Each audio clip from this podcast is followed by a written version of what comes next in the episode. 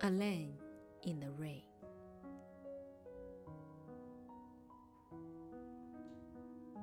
Alone, holding an oil paper umbrella, I wander along a long, solitary lane in the rain, hoping to encounter a girl like a bouquet of lilacs, gnawed by anxiety and resentment.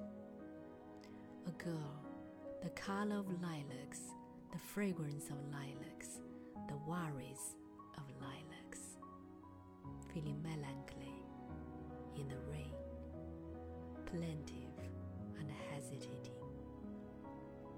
Silently, she comes closer, closer, giving me a glance like a sigh.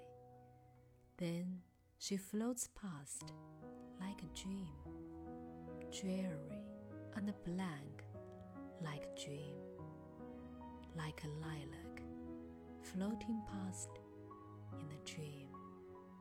The girl floats past me. Silently, she goes further and further to a crumbling wall out of the lane in the rain. In the mournful melody of the her color has faded, her fragrance has disappeared, vanished into the void. Even her glance like a sigh, melancholy like lilacs.